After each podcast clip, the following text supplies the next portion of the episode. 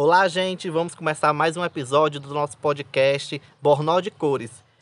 Só lembrando que esse projeto ele é idealizado pelo Nauber Silva e tem como produção e apresentação eu, Reubert Tadeu. É, esse podcast, esse projeto é apoiado pela Secretaria Municipal de Cultura, Desporto e Juventude de Limoeiro do Norte, através do Fundo Municipal de Cultura com recursos provenientes da Lei Federal número 14017, de 29 de junho de 2020, a tão falada Lei Aldi Blanc. E aí, é, vamos começar esse nosso episódio, né? Entrevistando ela, Sabrina. E aí eu queria que ela se apresentasse aqui pra gente. Olá, pessoal. Meu nome é Sabrina, mais conhecida como Sabrina Lima, ou os mais chegados, Cátia Sapupa. E Tenho 27 anos, sou, estou cursando pedagogia e há um tempinho que eu estou nessa caminhada aí de ir para os rocks da vida.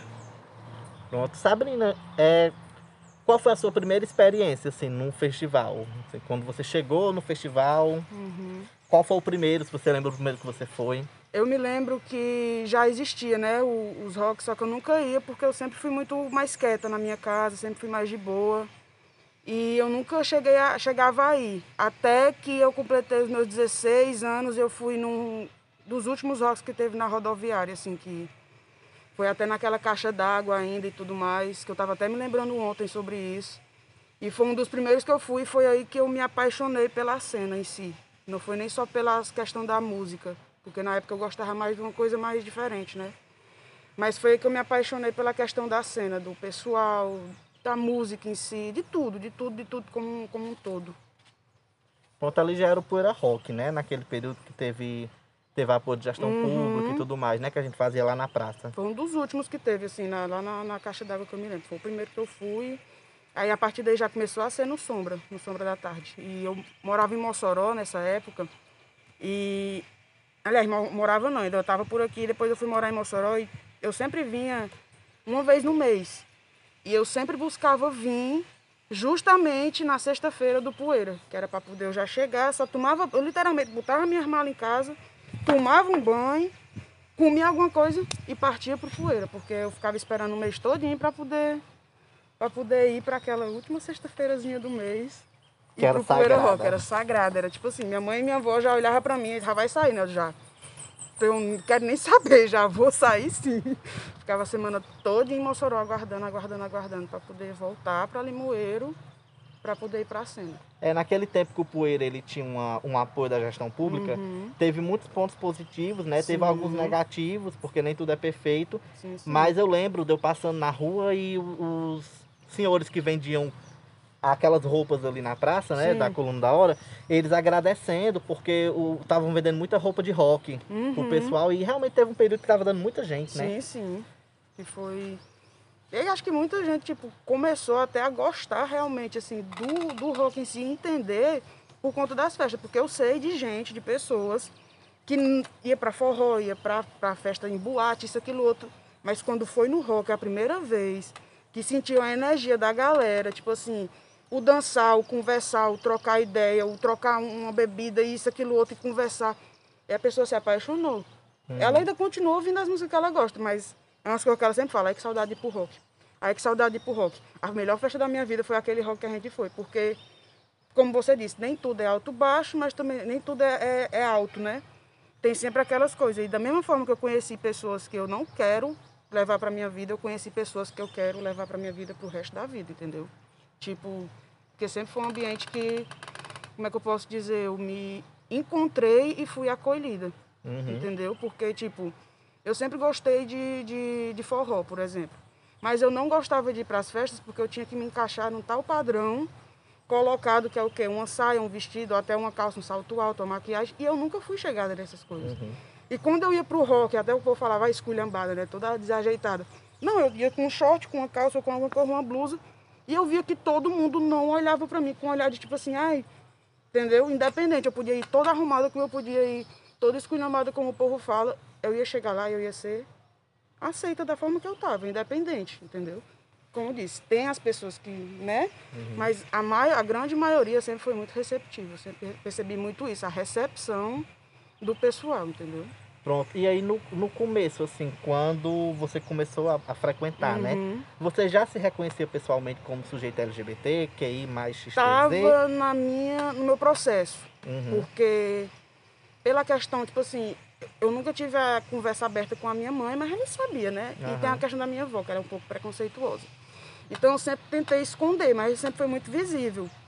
Nessa época eu comecei a me aceitar mais como mulher LGBT e depois de mais um tempo eu comecei a me aceitar mais como mulher LGBT e gorda Aham. entendeu? Que foi tudo um processo, mas tudo foi encaixado naquilo, porque quando eu entrei na cena do rock, eu fui conhecendo outras pessoas, foi que eu fui me colocando dentro dos movimentos. E eu fui assim me reconhecendo dentro dos movimentos, entendeu? Mas eu era aquela sapatão girinazinha, Uhum. tipo assim, ai, sou discretinha, entendeu? Mas aí depois daí foi só ladeira abaixo. Ladeira- só só o caminhão, só o caminhão descendo. Bibi! Mas foi só, só daí Então cima. você, você é, percebe que teve meio que uma contribuição nesse, Sim, sim. desse meio que você acaba se engajando para Uhum. poder dar esse fortalecimento. Sim, sim. Por conta justamente do que eu falei, da recepção.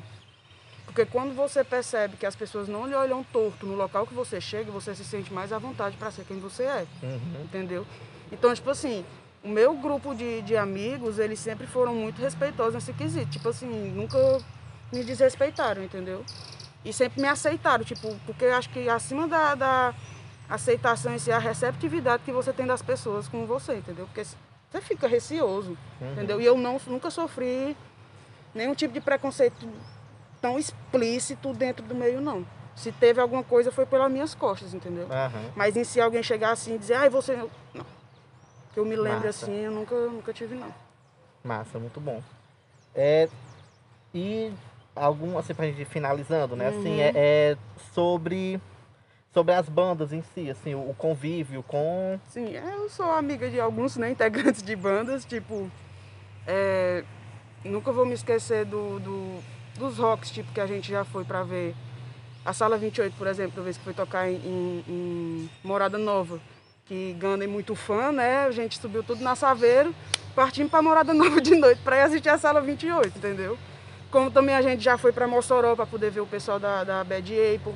Como a gente também já foi para vários cantos para poder ver as outras bandas, tipo a Paradox, já vimos também a, a, a entendeu? Tipo assim, eu percebo que o fortalecimento às vezes fica sempre num grupo, Uhum. entendeu? Se você sempre percebe que tem aquele grupo que sempre vai, mesmo que não seja o estilo da banda, mas sempre tem aquele grupo que vai estar ali para estar fortalecendo, para estar caminhando junto e tudo mais. E eu tenho alguns amigos, né, no meio assim dessas bandas e tudo mais. E o que eu posso acompanhar, eu tento acompanhar, pelo menos assim ao, ao extremo. E sempre foram ótimas pessoas, assim. Nunca... Pronto. E aí, o que é que você acha sobre.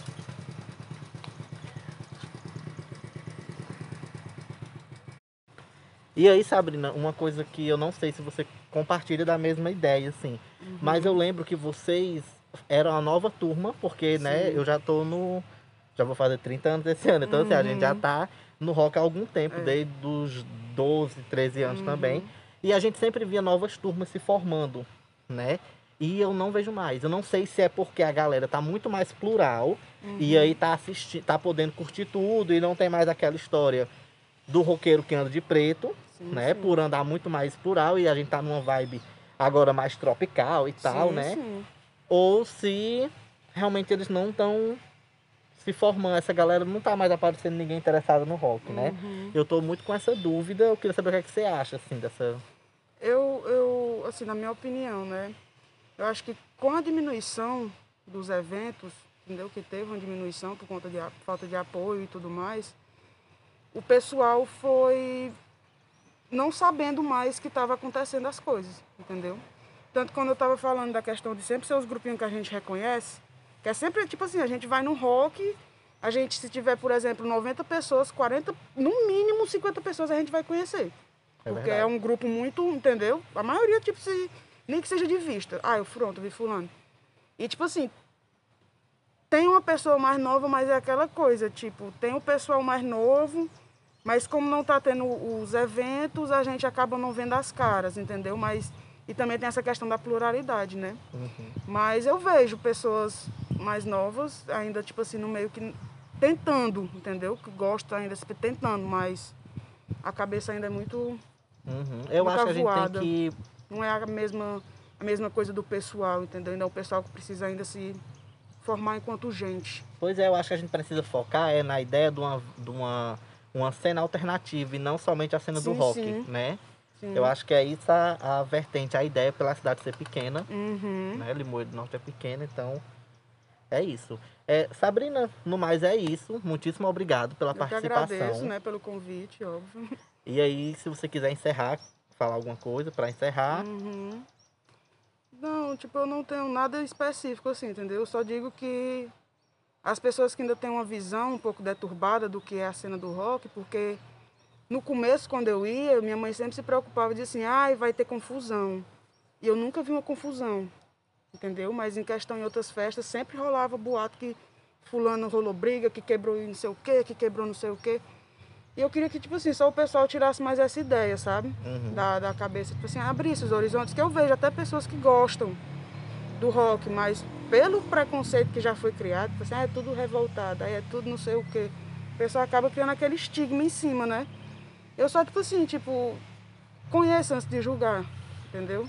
Tipo, conheça as pessoas, conheça as coisas, porque é a mesma coisa que ocorre com até outras pessoas de alguns outros gêneros que sofrem preconceito, né? E que você olha assim e são pessoas que fazem pelo bem, entendeu? Uhum. Enquanto outras que são já mais... É só tipo assim, questão de co- conheça antes de julgar, entendeu? Antes de olhar assim e dizer, ai, não presta, pois conheça. Dê uma olhada, dê uma conhecida.